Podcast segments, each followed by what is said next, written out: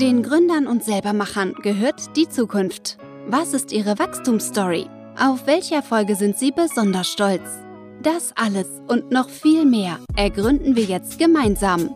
Los geht's mit Gründergrips, der Podcast. Heute ist zu Gast Dustin Weidenhiller von Gentle Monkeys. Die haben ein Produkt entwickelt, wo man Motorräder und Autos mit reinigen kann. ist ganz spannend. Gerade Fahrzeugaufbereitung denkt man ja, ist eine Wissenschaft für sich. Für jede Oberfläche braucht man ein besonderes Tuch, ein besonderes Reinigungsmittel oder auch besondere Politur. Gentle Monkey ist im Prinzip das Gegenteil eine Sache für alles. Wie das funktioniert, was das Unternehmen noch plant und wie es wachsen kann, das erfahrt ihr jetzt hier in dem Podcast. Ich bin auch ganz gespannt, was er erzählt über seinen Deal bei der Höhle Löwen, weil zufälligerweise hat er Angebote bekommen vom Herrn Dümmel und vom Herrn Kofler, also eventuell war es auch die Initialzündung zu der heutigen Social Chain. Ich bin gespannt, was er dazu sagt. Auf geht's! Los geht's mit Gründergrips, der Podcast. Herzlich willkommen, Dustin, im Gründergrips Podcast. Wie geht's dir? Äh, hallo Florian, mir geht's gut. Ich hoffe, dir ebenfalls. Mir geht's auch ganz gut. Die Sonne lacht, alle sind hoch motiviert. Wir können gleich starten. Als Einleitung haben wir immer so drei kleine Fragen. Zum einen halt ganz grob umrissen, was ist dein Business? Wir haben vor ein paar Jahren haben wir ein Nasstuch entwickelt, das ähm, ganz viele Reinigungs- und Pflegeprodukte im Kfz-Bereich ähm, quasi auslöst und für jede glatte Oberfläche an und im Fahrzeug funktioniert. Und zwar in allen drei Eigenschaften, in der Reinigung, in der Politur und in der Versiegelung. Respekt. Ein Nasstuch. Wow. Nasstuch. Damit hat man sozusagen auch gleich ja, den Prozess viel einfacher gemacht. Was ist im Prinzip noch entstanden? Was macht es noch besser? Also zum einen natürlich äh, die Einfachheit. Es ist ein sehr einfach zu verstehendes Produkt. Es ist äh, super einfach anzuwenden. Ähm, der klare Vorteil ist, ähm, man braucht am Ende jetzt tatsächlich nur noch ein Produkt, um sein Auto innen und außen tatsächlich zu reinigen. Das Einzige, was nicht funktioniert, ist auf Stoff, also auf nicht glatten Oberflächen. Das äh, versteht sich natürlich von selbst. Aber ähm, wir haben tatsächlich äh, mit diesem Produkt erreichen können, dass man, und vielleicht kennst du das auch, ob das jetzt ein Fahrrad ist oder Motorrad oder ein Oldtimer, also sogar ein Camper, man hat in der Garage oder eben unter der Spüle eine ganze Kiste mit unterschiedlichsten Reinigern, mit unterschiedlichen Polituren und dann äh, äh Versiegelungsmitteln. Und ähm, genauso war das bei uns auch. Und wir haben gesagt, hey, da muss es irgendwas Einfaches geben. Ja, ich, ich habe eine Zeit lang mal als Kfz-Aufbereiter gearbeitet, so im Nebenbei. Und ja. es ist schon eine Wissenschaft für sich. Also da gibt es ja für jede Oberfläche was Besonderes und was Einzigartiges. Das dann alles mit einem Produkt zu machen, das ist schon echt eine Riesenleistung. Wie ist die Idee entstanden? Äh, die Idee ist äh, tatsächlich in, in, so einer kleinen Hinterhofwerkstatt, wo ich meine Harleys quasi mehr oder minder selber zusammengebaut habe. Mhm. Und ähm, habe ich gerade schon gesagt, man hat dann irgendwie einen riesen äh, äh, Eimer mit tausenden verschiedenen Mitteln. Ja. Mein jetziger Geschäftspartner, den ich mittlerweile seit äh, ja, 21 Jahren kenne, hat sich dann irgendwann 2016 nach 30 Jahren auch eine Harley gekauft mhm. und hatte mich angerufen und sagte, das denn, ich komme einfach mal zu dir in die Werkstatt. Und dann wurde gefragt, Mensch, wie, wie mache ich denn die Harley sauber? Und dann habe ich ihm so ein Mittel gegeben. Äh, das war so von der Grundidee, gab es das, auch auf so einer Feuchttuchbasis, aber das hat nur gereinigt. Und ich habe ihm das mitgegeben und nach zwei Tagen ruft er an und sagt, Mensch, das sind, ist eigentlich echt ein geiles Teil. Also super, funktioniert.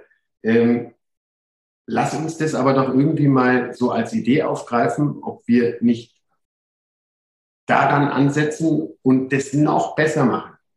Also da mehr Eigenschaften in dieses Produkt packen. Und äh, nach kurzer Überlegung habe ich gesagt, ja, wir machen das.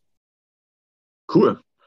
Und da ich frage, wie ihr das dann perfektioniert habt, also wie habt ihr das gemacht? Weil da brauchen wir auch ein gewisses Know-how hinsichtlich Chemikalien. Hast du das oder wo kam das her? Nein, also wir sind dann äh, tatsächlich, äh, Gerd ist seit 40 Jahren Unternehmer. Ich hatte 13 Jahre lang eine Werbeagentur. Also wir sind beides all, alles andere als Chemiker. Wir sind dann äh, durch lange Recherchen haben wir uns ein paar Chemiefirmen ähm, ausgewählt, die im Kfz-Bereich arbeiten und Chemie eben für die Autowäsche herstellen. Da wurden wir erstmal ganz oft erstmal belächelt. Und Kann ich mir vorstellen. vom Hof geschickt. Bis wir äh, bei einer Firma waren in Rheinland-Pfalz, die haben relativ schnell große Augen bekommen und haben gesagt, Jungs, da haben wir Bock drauf. Wir setzen uns im Labor mal zusammen und schauen, was wir da auf die, auf die Reihe kriegen. Und ähm, dann hat es, glaube ich, noch mal knapp ein Jahr gedauert und ähm, weit über 100 verschiedene Rezepturen, die uns wöchentlich dann zugeschickt wurden. Ähm, und wir haben bei Wind und Wetter draußen innen Autos, Motorräder, Fahrräder, alle Oberflächen immer wieder getestet im Vergleich. Ist die Reinigung gut? Ist der Glanzgrad gut? Ist die Versiegelung ordentlich? Bis wir schlussendlich die Rezeptur hatten, wo wir alle der Meinung waren, hey, das ist unser Anspruch an Perfektion. Cool. Dann lass uns mal in die Praxis switchen. Also wenn du jetzt sozusagen deine Harley ausgeführt hast bei dem Sonnenschein und bist wieder zurück in der Werkstatt, dann gehst du im Prinzip mit diesem Nass- oder Feuchttuch drüber und dann bist du schon zufrieden oder musst du noch nachpolieren? Ähm, nein, das ist ja das Schöne. Also zum einen äh, ist es kein Feuchttuch, also das mhm. steht auch explizit Nasstuch da. Das ist, äh, wenn man das sich bildlich vorstellt, man hat so ein Tuch in der Hand und bringt es mal so oder drückt es zusammen, da kommt richtig Flüssigkeit raus. Also in dieser großen Dose, in dem äh, 45er Set, ist fast ein Liter der Rezeptur enthalten. Ähm, Zurück zu deiner Frage, wenn ich mit der Harley unterwegs bin, egal wie lang, und äh, die schaut immer ein bisschen aus, ob es ein bisschen Staub ist, wenn ich mal in den Regen ja. gekommen bin, dann nehme ich ein Nasstuch hinterher und gehe einfach drüber und in dem Set enthalten ist ja noch ein Doppelfloor-Mikrofasertuch. Mhm. Damit nehme ich den zweiten und dritten Schritt in Angriff und sage Politur und Versiegelung. Okay. Aber du brauchst zu, zu dem Mikrofasertuch nicht nochmal eine extra Politur. Nein, es ist tatsächlich so gelöst, dass du mit dem Nasstuch nimmst du den Schmutz auf, er wird eingekapselt, ist also gelöst von der Oberfläche. Das sieht man dann auch schön im Nasstuch. Ähm, und alles, was auf der Oberfläche verbleibt, sind die pflegenden Substanzen. Und die polierst du quasi ein und in Verbindung mit Sauerstoff ähm, wird die Polymerschicht oder härtet eben die Polymerschicht aus und somit entsteht die Versiegelung. Es ist aber nochmal zurück zu dem Thema, weil du vorhin gesagt hattest, ähm, es ist ein, äh, da, dass es unterschiedlichste Mittel gibt. Wir können unser Produkt natürlich nicht mit einer äh, Keramikversiegelung äh, vergleichen, die Hunderte von Euro kostet. Mhm. Es ist aber auch klar. Ja. Also nur dazu nochmal. Das verstehe ich. Aber ähm, wenn ich jetzt im Prinzip so ein Set habe, nehme das große mit den 45 Nasstüchern, wie oft kann ich da im Prinzip eine Harley reinigen oder halt auch einen Mittelklassewagen? Also ich sage jetzt mal eine Harley, je nach Schmutzgrad ähm, brauche ich dafür maximal, maximal drei Tücher. Und dann sind aber auch die Reifen bzw. die Felgen und untenrum so ein bisschen alles, weil da ist natürlich viel Schmutz, äh, ja. ist alles wirklich sauber. Bei einem Auto, Beispiel Mini, wenn er richtig, richtig schmutzig ist, dann fahre ich zuvor in die Waschanlage, nehme aber auch das günstigste Waschprogramm ich sage jetzt mal, um eine glatte Zahl zu nennen, 10 Euro. Ja. Und ähm, es gibt keine Waschanlage weltweit. Da fahre ich rein und das Auto kommt wirklich zu 100 Prozent sauber und trocken raus. Gibt's nicht. Gibt's nicht, nein. So, und wenn ich mit einem Mini. Der Traum von Washtec. Bitte? Das wäre der Traum von Washtec in Augsburg. Genau, zum Beispiel. ähm, und wenn ich da rausfahre, brauche ich bei einem Mini maximal vier Tücher und gehe einmal drumherum. Das Auto ist A, wirklich sauber, es ist glänzend poliert, die Oberfläche äh, äh ist versiegelt und ich kann mit den Nasstüchern auch innen arbeiten. Spannend. Also es ist wirklich ein tolles Produkt. Das sieht man ja auch bei den äh, Bewertungen, zum Beispiel bei Amazon. Da schneidet das Produkt ja wirklich auch gut ab. Das ist, glaube ich, das schon einiges an Leidenschaft reingeflossen und am Ende steht dann halt so ein grandioses Produkt, was wirklich aushilft. Was was ich durchaus spannend finde, ist, ihr habt da ein ganzes Jahr dran gebastelt und wie, was waren dann die anderen Meilensteine? Also, wenn man mal so zurückdenkt, dann hattet ihr ein Produkt, was sozusagen für den Verkauf fertig war. Wie ging es weiter? Wie ist der Verkauf gelungen? Also ich glaube, da müsste man vorher noch mal, haben wir genug Zeit, weil dann würde ich, es ist ja, genau die Kurzfassung. ein bisschen komplexer. Wir haben 2017, glaube ich, war die Initialzündung zu dieser Idee. Dann hat es, wie gesagt, mit allem drum und dran nochmal ein, eineinviertel Jahre gedauert, bis wir ein Produkt hatten, mit dem wir zufrieden waren.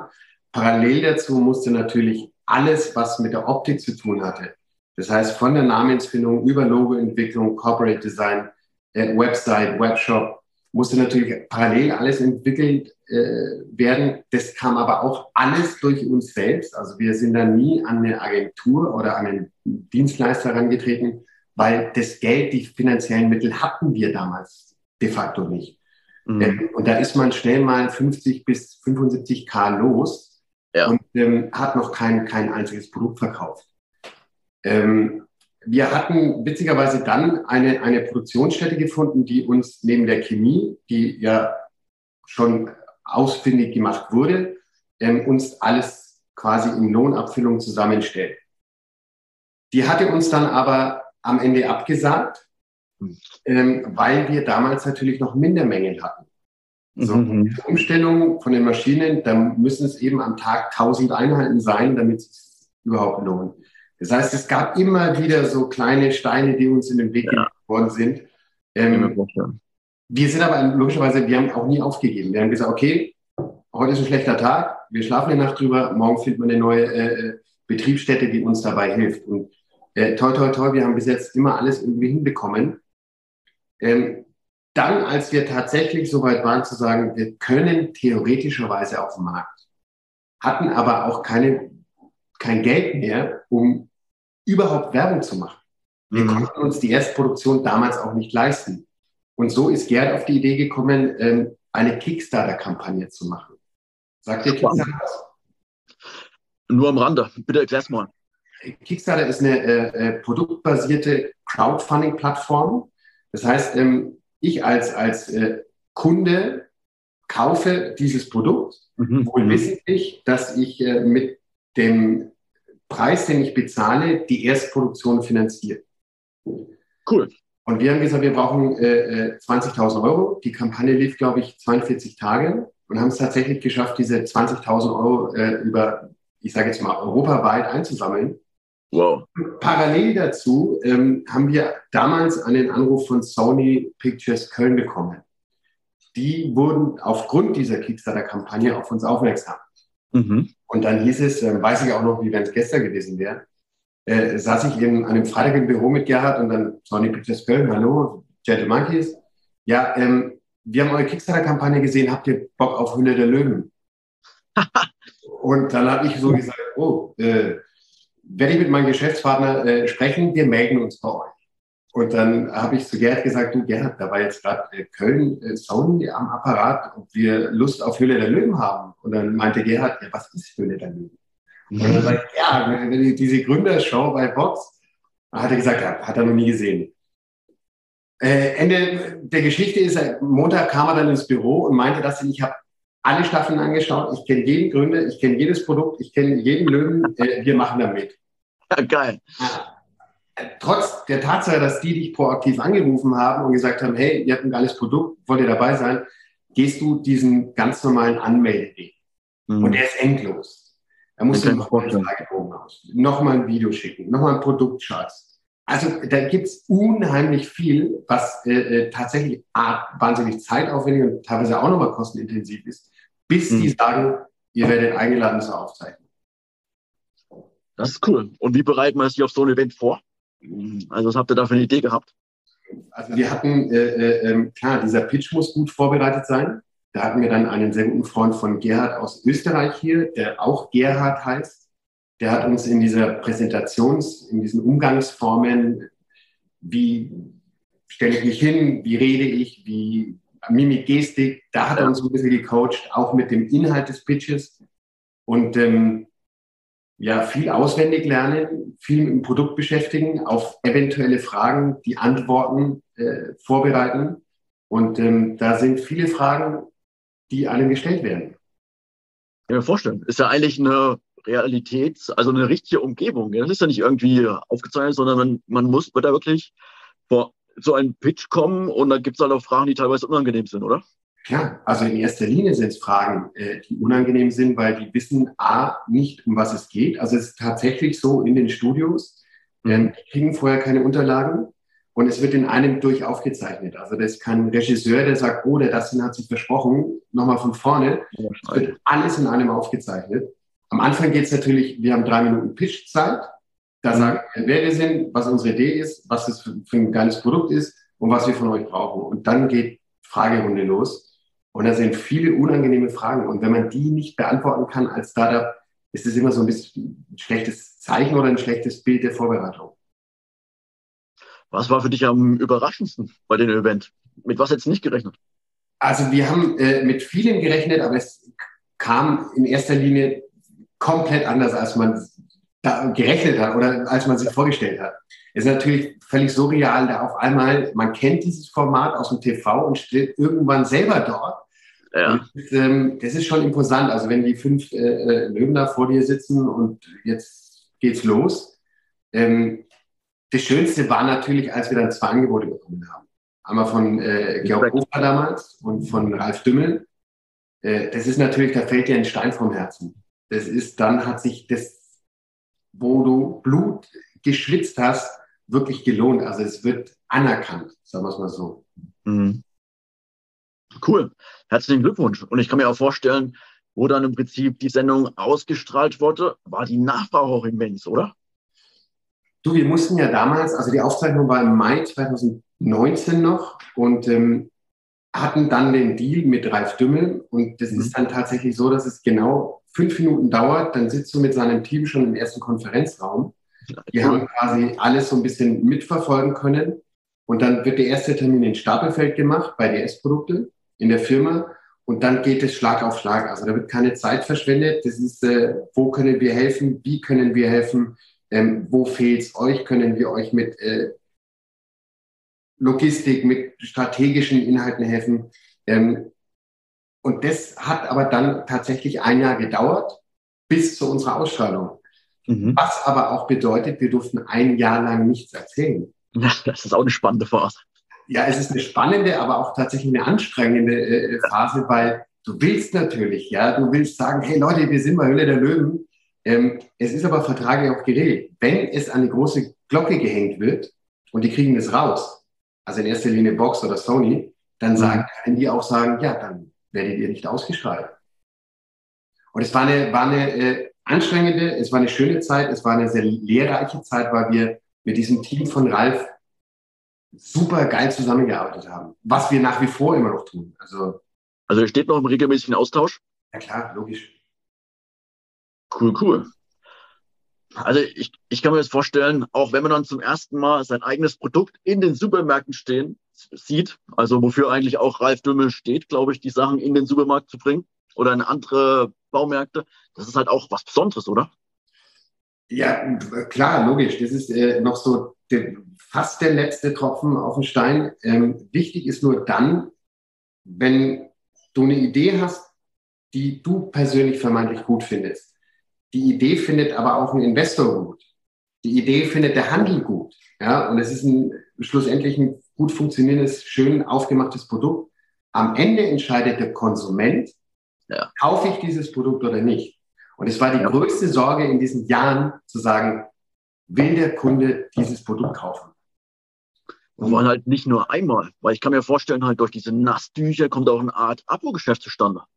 Naja, Abo-Geschäft nicht, aber ähm, wir haben das schon so konzipiert, dass du dieser, also was heißt so konzipiert, sondern es ist ein, es ist ein äh, Usage-Produkt. Also das ist kein Fernseher, den du kaufst und zehn Jahre hast, sondern es ist ein, es geht irgendwann leer und dann freuen wir uns natürlich, wenn wir den Kunden so weit insofern überzeugen konnten, dass er sagt, hey, ich will nochmal. Das ist dann auch das größte Kompliment, wenn er dann einfach dann nochmal sagt, hey, das war cool, genau. das brauche ich nochmal. Genau, genau. Und toi, toi, toi, also bis jetzt ist es so, dass auch stetig, das sehen wir natürlich bei uns im Online-Shop, ähm, diese Wiederkäuferrate stetig steigt. Ähm, auch wir bei uns im Online-Shop haben neben Amazon natürlich äh, wahnsinnig gute Rezensionen. Klar, es gibt immer wieder Querschläger, die kennen das Produkt nicht, aber sagen prinzipiell, das kann nicht funktionieren. aber das hat man, egal bei welcher Marke, bei welchem Produkt, hat man solche immer. Man muss ja auch sagen, das, das Thema Auto oder Harley, das ist ja auch irgendwo ein bisschen subjektiv geprägt, das ist eine Leidenschaft. Und wenn dann nicht zu 100 Prozent die Wünsche erfüllt werden, dann kriegt man auch schnell mal äh, nicht so tolle Bewertungen. Aber das ist ja eigentlich der Fall, nicht der Fall, sondern größtenteils sind die Bewertungen echt top. Ja. Ähm, da baut sich für mich eine Frage auf, ähm, gerade hinsichtlich der neuen Generation. Hatte diese Leidenschaft auch hinsichtlich Auto und Harleys? Oder spürst du da was anderes? Ja, ja und nein. Also ich glaube, die Generation, so diese, die man so kennt, Harley, so ich sage jetzt mal 45 plus, 50 plus, die lieben ihre Mopeds. Äh, was jetzt, und das hatten wir tatsächlich auch nicht wirklich auf dem Schirm, sind, ist die Generation der Fahrräder. Ähm, das ist am Ende unsere, unsere größte Zielgruppe mittlerweile, weil wir deutlich sehen, jetzt unabhängig von der Pandemie, dass viel mehr Fahrräder gekauft wurden, aber auch durch diese E-Bike- und E-Mobility-Gesellschaft sind es Preise, die bezahlt werden für Fahrräder, die sind ja jenseits von 2.000, 3.000 Euro. Ja die müssen oder sollten bestenfalls ja auch gepflegt werden. Und dafür ist es natürlich prädestiniert. Also wir haben hier äh, ein sehr guter Freund von mir aus Zirndorf, die Bike Devils, die stellen uns alle vier Wochen ein neues E-Bike zur Verfügung für Filmaufnahmen, für Fotoproduktionen. Das ist unfassbar, was in diesem Markt passiert ist. Das freut mich. Und ich glaube, der Trend hält auch an. Also der wurde zwar durch Corona beschleunigt, aber die Nachfrage ist weiter da. Klar. Nur ich glaube, wenn man ein neues Fahrrad sucht, muss man lange drauf warten. Die Shimano äh, Schaltungen und so, die, das dauert lange, ehe da wieder was ankommt. Also äh, ja, seit einem Jahr hat man immer mal wieder äh, so Wartezeiten bis zu einem Jahr.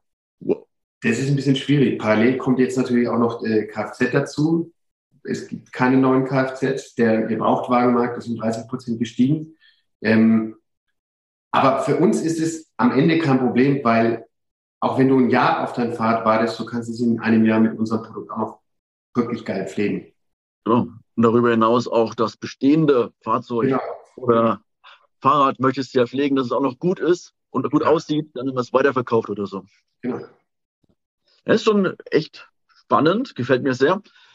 Ähm, jetzt habt ihr im Prinzip dieses eine Produkt. Ist da noch mehr geplant oder wie habt ihr euch da aufgestellt? Also äh, wir haben ja das Produkt an sich in drei verschiedenen Sets bzw. Bundles. Also wir haben eine kleine Version eher für die Fahrradfahrer, die das auch mal schnell mit dem Rucksack nehmen können, für die Motorradfahrer, die auf Tour sind, für die Satteltasche. Wir haben die große Version äh, mit 45 großen Nasstüchern. Das ist dann für den stationären Bereich oder für den Kofferraum gedacht. Und jetzt langfristig wird es so sein, da sind wir schon äh, viel am Testen, viel am Planen, ähm, wird es für diesen ganz, ganz kleinen Bereich den wir mit diesem Produkt noch nicht abdecken, da werden noch das ein oder andere Produkt kommen, was das ganze Portfolio bei uns komplettiert. Ähm, das wird aber sicherlich noch ein paar Monate dauern. Mhm. Also, ja. Echt, echt spannend. Für mich jetzt noch die Frage, welcher Vertriebsweg ist aus eurer Sicht der spannendste? Also, ich kann mir vorstellen, Motorräder, Autos, sind auch ein bisschen emotional geprägt. Da kann man wahrscheinlich auch online über Influencer agieren. Mhm. Ähm, also wir sind ja mehr oder minder auf 360 Grad ausgelegt. Das heißt, wir ähm, gehen, versuchen über jeden Kanal in den Vertrieb einzusteigen, das heißt online, offline. Mhm. Äh, wir sind durch Ralf, also durch DS, sind wir natürlich in großen äh, Handelsflächen vertreten, von Baumärkten über Tankstellen, über äh, auch Discounter, äh, als Aktionsware teilweise, um einfach auch mal die Marke so ein bisschen bekannt zu machen. Ähm, Amazon, da sind wir natürlich relativ groß mittlerweile. Also das kommt dort sehr gut an und in unserem eigenen Online-Shop natürlich auch. Und dann ähm, wird sich langfristig oder mittelfristig wird sich dann zeigen, hey, in welche Richtung geht der größte Abverkaufstrend oder Abverkaufsmarkt. Was man auch dazu sagen muss, und das ist äh, das Einzige, was uns in den zwei Jahren tatsächlich gefehlt hat, waren die Messen. Wir waren bis heute auf keiner einzigen Messe. Und so leidet natürlich dieser internationale Vertriebskanal, dass man sagt, hey, man hat mal so ein bisschen in Richtung Südostasien, da ist der Tuningmarkt beispielsweise unfassbar mächtig groß. Äh, ja. In den USA, Harley, die ganzen Oldtimer. An der Westküste darf man schon fast kein Auto mehr waschen, auch in der Waschanlage nicht, weil Wassermangel herrscht. Also das fehlt uns noch. Aber da sind wir auch dabei. Jetzt die ersten Messen finden im Mai diesen Jahres, also 22 statt. Da freuen wir uns drauf und hoffen, dass wir die ersten guten Kontakte knüpfen können. Ich bin sehr gespannt. Jetzt nochmal zurückzukommen auf Ralf Dümmel. Zufälligerweise habt ihr ja zwei Deals gehabt, auch vom Kofler. Jetzt haben die beide fusioniert und sozusagen die Social Chain. Da habt ihr im Hintergrund jetzt auch einen neuen Miteigentümer. Oder was hat sich da war, Es war in der Tat witzig, weil wir hatten dann ähm, in der Aufzeichnung damals im Studio haben wir, nachdem das Angebot von Georg Kofler und Ralf Dümmel kam, haben wir uns ganz kurz äh, äh, besprochen, sind dann zurück ins Studio und haben gesagt, könnten Sie sich vorstellen, dass wir das gemeinsam machen? Mhm. Also unser Ziel war damals tatsächlich diesen Online, die Social Chain Group und diesen Offline-Market gleich zu bündeln und dann hieß es dummerweise damals noch nicht, ja, können wir machen. Also mussten wir uns entscheiden. Und äh, jetzt zwei Jahre später oder zweieinhalb Jahre später ist es soweit. Und mit der Social Chain Group ist natürlich dann der digitale Market wesentlich äh, äh, äh einfacher äh, anzugehen, weil dort sitzen natürlich die Profis. Ja. Also es kann sein, dass ihr sozusagen die Initialzündung dafür wart. Also das wäre eine schöne Vorstellung, so weit will ich aber auf gar keinen Fall gehen. Vielleicht haben wir mit äh, einem ganz kleinen Prozentanteil zu der Entscheidungsfindung beigetragen, aber das ist um Gottes Willen nicht auf die, auf die wahre Waage gelegt. Und wenn man jetzt im Prinzip nachdenkt über einen Markteintritt in die USA oder in Asien, Kriegt man da im Prinzip auch Unterstützung von den großen Löwen? Ähm, klar, also äh, wie gesagt, wir arbeiten ja nach wie vor ganz, ganz eng mit DS zusammen und ähm, A in der Supply Chain, B auch im, im Ausweiten, im strategischen äh, äh, Business.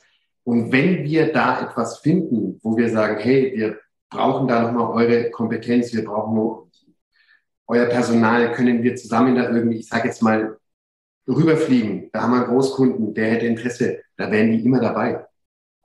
Das ist schön, dass sozusagen auch eine lange, schöne Zusammenarbeit zustande kommt. Klar.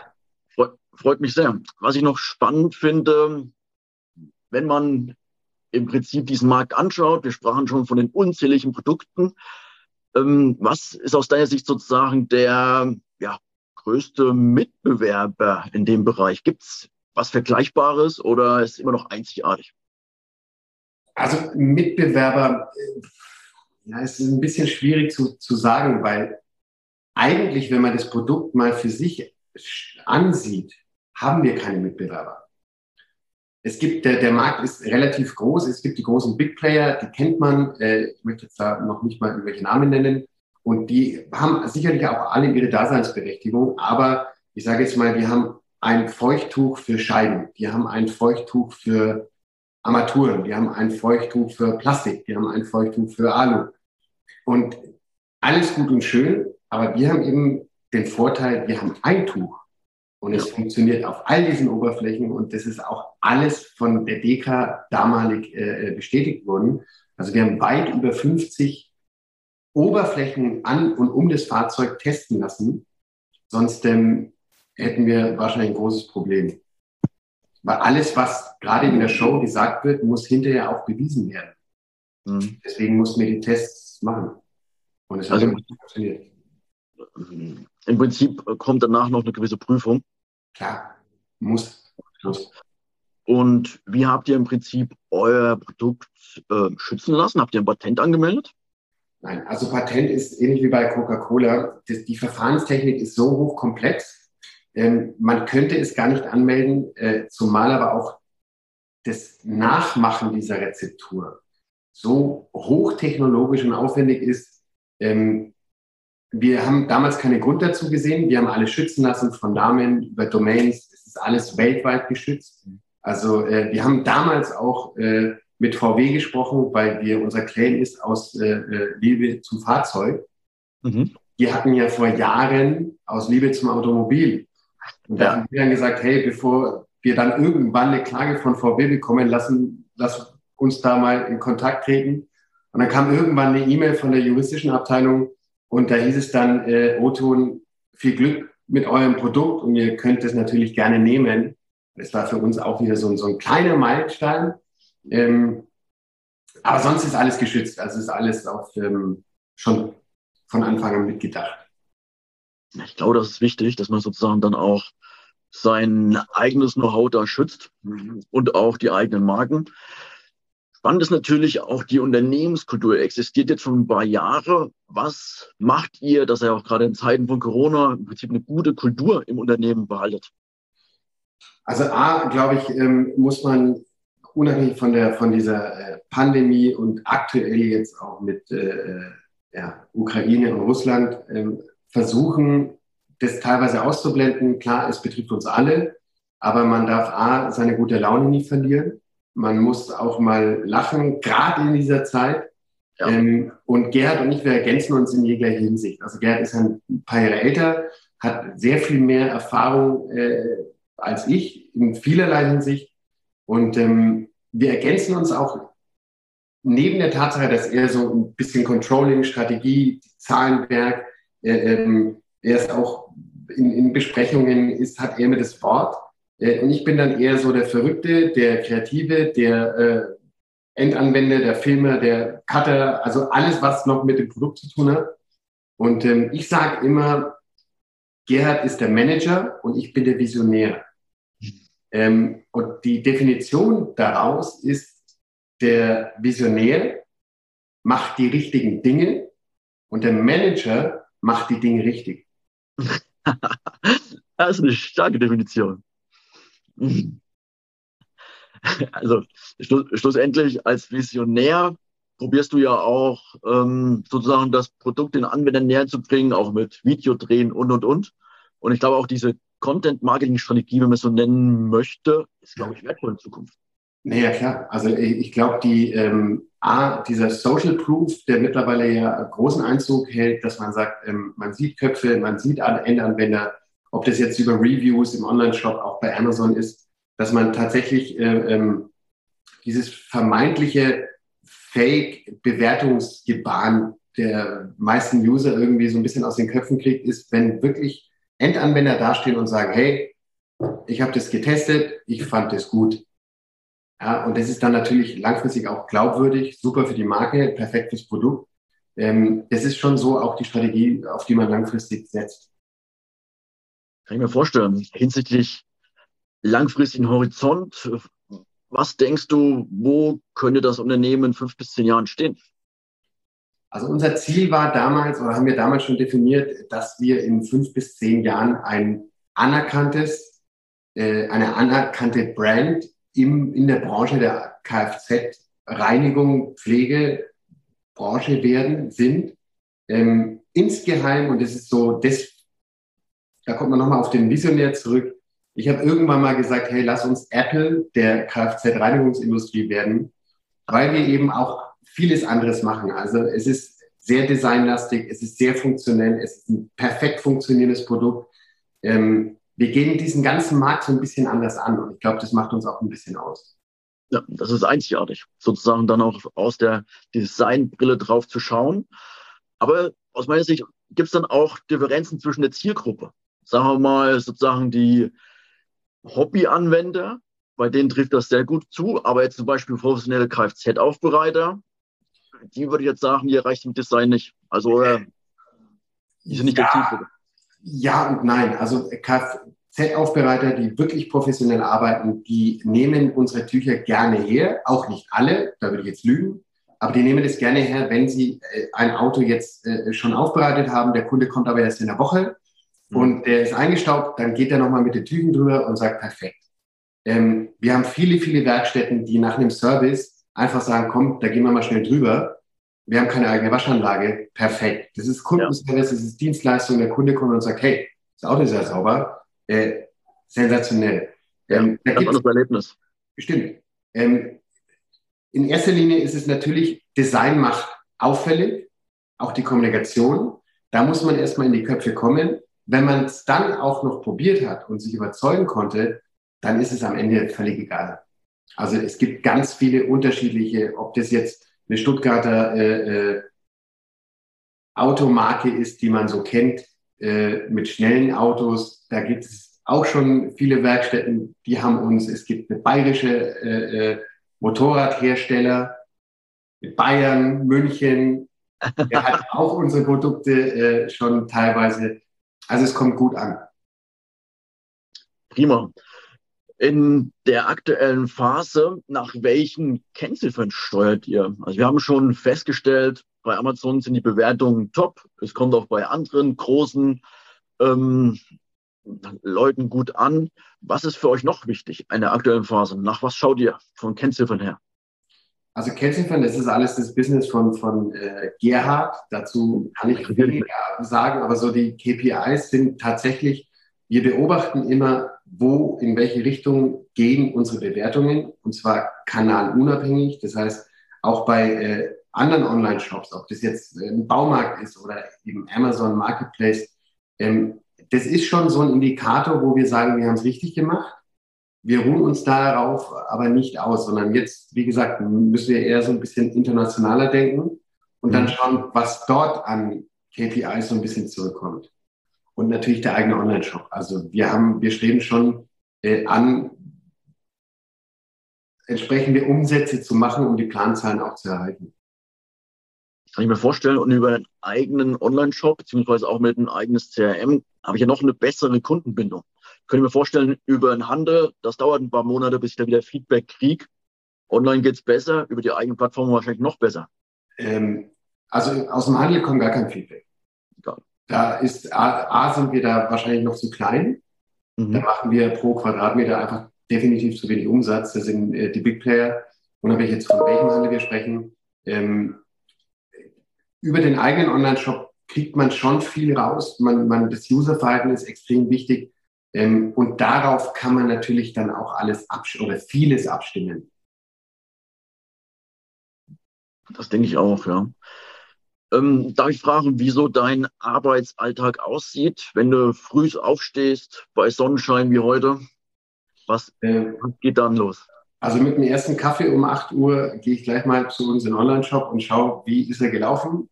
Klar, über Nacht wird er jetzt, äh, kann er zigtausende Umsätze gemacht haben, aber es doch, also manchmal ist es dann schon so, dass um 8 Uhr in der Früh die ersten Bestellungen schon da sind. Mhm. Ähm, dann um 9 Uhr, wenn ich im Büro sitze, äh, fange ich natürlich an, erstmal E-Mails zu checken, schauen, läuft, laufen die Schnittstellen ins Fulfillment, muss ja alles gemacht werden. Dann schaue ich, welche Anfragen kamen bei Instagram, bei Facebook rein. Gab es Kommentare, die wir beantworten? Ähm, wir, im Übrigen, wir beantworten alle Kommentare, also zu 98,5 Prozent. Ähm, das ist auch so ein Kundenbindungstool äh, äh, für uns, dass wir sagen, hey, wir sind jederzeit erreichbar ja. und beantworten auch alles, auch wenn es mal negativ ist. Ähm, ja, und so geht dann der Tag irgendwie, dann kommt Gerhard und dann äh, wird mal so ein Minishow-Fix abgehalten. Was gibt's Neues hier? Was gibt's Neues da? Was steht heute an? Und dann ist der Tag unheimlich schnell vorbei. Du hast äh, teilweise denkst du, du hast nichts geschafft, weil du dich um tausend andere Dinge kümmern musstest. Ja. Aber es macht unheimlich viel Spaß. Deswegen sitzt man auch mal länger als äh, bis um länger als äh, 22 Uhr im Büro. Kann ich mir vorstellen. Darf ich fragen, wie groß euer Team aktuell ist? Wir sind nur zu zweit. Also wir haben tatsächlich von Anfang an gesagt, alles, was ähm, nicht zwingend auf die Payroll muss, wird outgesourced. Ähm, da haben wir äh, tolle Dienstleister um uns herum, die äh, mit uns zusammenarbeiten. Das funktioniert super. Langsam wird es aber tatsächlich so, dass wir wahrscheinlich zumindest mal mit einer Backoffice-Kraft äh, äh, ja, rechnen müssten, um mhm. uns da mit diesem Daily Business, so dieses Allgemeine, was wahnsinnig viel Zeit in Anspruch, einfach uns zu entlasten. Kann ich mir vorstellen. Aber das, das Thema Kommentare ist, glaube ich, auch eine Win-Win-Situation. Also du erfährst, wie die Leute über dein Produkt denken. Aber wenn du auf die Kommentare eingehst, hast du auch automatisch bei manchen Algorithmen von den Plattformen mehr Reichweite und da entsteht eine Kundenbindung schlussendlich. Dieser Dialog ist äh, eben wahnsinnig wichtig. Also nicht nur für den Algorithmus, nicht, nicht nur für das Rating unserer Brand oder unseres Kanals, sondern bei mir geht es tatsächlich darum, ähm, dass die Leute sagen, hey, da sitzt tatsächlich ein Mensch, der kennt sich aus, der kommt von dieser Firma und der geht auf meine Frage oder auf meine Kritik oder auf mein, egal ob positiv oder negativ, der geht da drauf ein, der geht, tritt mit mir in Verbindung. Mhm. Wir haben auch teilweise klingelt das Telefon und dann äh, ist äh, eine Dame oder ein Herr dran und hat eine Frage zu dem Produkt. Und dann sagen wir, Sie können sich jederzeit mit uns in Verbindung setzen. Wir freuen uns über jeden Anruf. Coole Sache, absolut. Für mich sozusagen noch mit Blick auf die anderen Gründer ein paar wertvolle Fragen. Habt ihr im Prinzip Mentoren gehabt oder andere Unternehmer als Vorbild, an der, denen ihr euch orientiert habt? Ähm, nein, nein, es liegt aber auch an der Tatsache, Gerhard war für mich immer, ich habe vor 20 Jahren im Studium, habe ich ja bei ihm in seinem Store, er hat eine äh, Modefirma in der Maximilianstraße gehabt und mhm. dort integriert eine kleine Bar. Und da habe ich während dem Studium so einen Groschen nebenher verdienen können und so haben wir uns damals auch kennengelernt. Und Gerhard war für mich immer so der Macher, der Unternehmer. Äh, Mentor könnte man tatsächlich auch sagen. Und dadurch, dass er ein paar Jahre älter ist, mehr Erfahrung hat, haben wir nie einen eigentlichen Mentor gebraucht. Verstehe ich. Klingt auf jeden Fall sinnvoll. Was auch spannend ist, natürlich über die Jahre, die ihr jetzt schon arbeitet, jeder Unternehmer oder jeder Mensch macht Fehler. Auf welchen Fehler bist du besonders stolz? Ich glaube, da gibt es keinen einzelnen Fehler, auf den man stolz sein kann, äh, sondern es gibt viele kleine Hürden, Fehler, die man gemacht hat, die sind aber nie so äh, äh, relevant gewesen, dass man sich jetzt auf einen einzelnen oder an einen einzelnen ähm, erinnern könnte. Man muss aus den Fehlern lernen. Und ich glaube, das machen wir ganz gut. Wir äh, sammeln jeden Tag noch neue Erfahrungen und ja. ähm, darauf aufzubauen. Ich glaube, das ist auch so ein bisschen die Essenz einer erfolgreichen Marke. Absolut, ja. Und welche Tipps oder Hinweise würdest du anderen frischen Gründern mit auf den Weg geben? Also neben der Tatsache, dass, die, dass das äh, Produkt natürlich äh, einzigartig sein sollte, bestenfalls, es muss sich am Markt klar differenzieren. Das Wichtigste für einen Gründer ist meines Erachtens nach, du musst selbst total überzeugt sein von diesem Produkt. Und äh, wir reden jetzt nicht von haptischen, das ist völlig egal, um welches, ist es eine App, ist es eine Website, ist es ein Shop, ist es äh, äh, egal was, egal um was es geht, du musst überzeugt sein. Das ist, glaube ich, ein Großteil dessen, was du brauchst, um wirklich irgendwann Fuß fassen zu können. Ja, weil das ist auch intrinsische Motivation. Genau. Weil äh, nur Geld als Motivation hilft nicht, dann wird es nie erfolgreich. Du brauchst diese Überzeugung, diese intrinsische Motivation, dann klappt es. Genau. Ähm, es ist tatsächlich so, ähm, und auch wir hatten ganz viele Gespräche, ganz viele Anfragen von äh, potenziellen Investoren. Ähm, da gab es auch sicherlich mal welche, die gesagt haben, dieses Produkt äh, ist jetzt nicht so unser Fall. Dann sagen wir, okay, das ist ja überhaupt kein Problem. Aber wir, da bleibst du natürlich dabei. Also du darfst dich da nie einschüchtern lassen von irgendwelchen anderen äh, Menschen, die eine negative Meinung über deine Idee haben, äh, sondern weitermachen, weitermachen. Ja. Ich würde noch mal kurz am Anfang zurückgehen. Also vor der Höhle der Löwen habt ihr ja sozusagen so, äh, die Produkte anhand einer Kampagne verkauft. Wie ist es denn da weitergegangen? Weil schlussendlich lief dann die Produktion an, wo ihr die 20.000 Euro eingeworben habt. Da entsteht ja schon eine Art Mund-zu-Mund-Propaganda, dass man weitere Produkte absetzt, oder? Äh, ja, ja, also wie gesagt, war alles parallel und es war für uns tatsächlich der erste die erste Berührung mit dem Endkonsumenten. Mhm. Und was da zurückkam, also wir haben damals diese, es waren hunderte, wenn nicht über tausend Pakete hier, alle noch per Hand verpackt, die Labels um die Dosen rumgeklebt, die Nasstücher selber getränkt, zugespannt. Also das war ähm, nächteweise saßen wir hier zu zweit und haben äh, diese ganzen Kickstarter-Pakete verpackt. Ähm, und was dann zurückkam, war hervorragend. Es war für uns auch teilweise äh, so ein bisschen überraschend, dass die. Leute gesagt haben, hey geil. Also wir wussten, wir haben ein gut funktionierendes Produkt, aber Thema hatten wir vorhin schon mal, was sagt der Endkonsument, wenn das tatsächlich mal angewandt hat? Und das hat uns dann auch nochmal den letzten minimalen Funken an eventuellen Zweifel aufgehoben, weil die ersten Konsumenten gesagt haben, hey, finde ich gut. Und dann konnte man sozusagen auch mit breiter Brust in die Höhe genau. der Löwen gehen. Ja. Richtig gut. Eine Frage, die ich am Anfang vergessen hatte, ist, wenn man sozusagen euren Bereich verlässt, bewunderst du noch einen anderen Gründer, ein anderes Unternehmen? Äh, das ist eine gute Frage. Also ich für meinen Teil ähm, ist Steve Jobs einer der, der großen, großen Macher dieser Welt und es wird auch lange, lange Zeit bleiben. Er hat es einfach ähm, mit Rückschlägen, mit äh, äh, Dingen, die ihm da äh, in seiner Laufbahn in den Weg gelegt wurden, hat er es einfach immer wieder hinbekommen, eine Marke ins Leben zu rufen, die unfassbar groß ist. Ja. Also das ist, wenn ich sage, ich habe ein Vorbild, dann ist es Steve Jobs. Ist einer der größten, da sind die Ziele sehr hoch gesteckt, aber ähm, mit Träumen beginnt die Realität. Ja. Das ist super. Und er, wie du schon sagst, er hat einige Rückschläge gehabt und ist bei Apple rausgeflogen, dann bei Apple wieder zurückgekommen, hat Pixar aufgebaut, also ein unglaublicher Unternehmer. Ja. Da kann ich nur zustimmen. Hast du vielleicht noch irgendwelche Literatur oder Bücher, die du anderen Unternehmern empfehlen würdest? Nee, also bis dato äh, tatsächlich nicht. Wir haben keine, keine Bücher gelesen, die uns da irgendwie äh, äh, geholfen haben, sondern wir sind ins kalte Wasser gesprungen und haben gesagt, alles aufgegeben, haben gesagt, das Geld, was uns zur Verfügung steht, äh, investieren wir in diese Firma, lernen jeden Tag, sind auch immer mal wieder äh, auf die Nase gefallen, aber haben gut daraus gelernt und haben uns da nie irgendwie beeinflussen lassen.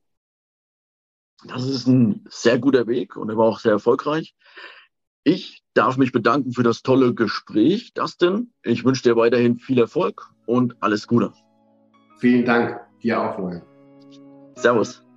Gründern gehört die Zukunft. Wir möchten im Podcast Gründerkrips Ihnen ein paar Gründer vorstellen und auch gründergeführte Unternehmen besprechen. Warum? Man kann im Gespräch mit den Gründern einiges lernen für sein eigenes Business, aber auch für seine Investmentphilosophie. Deswegen würde ich mich freuen, wenn Sie unseren Podcast Gründerkrebs unterstützen, indem Sie ihn bewerten auf den Plattformen und einen Kommentar dalassen. Es freut mich sehr, dass Sie das Gespräch verfolgt haben. Ich wünsche Ihnen einen schönen Tag. Ihr Florian König.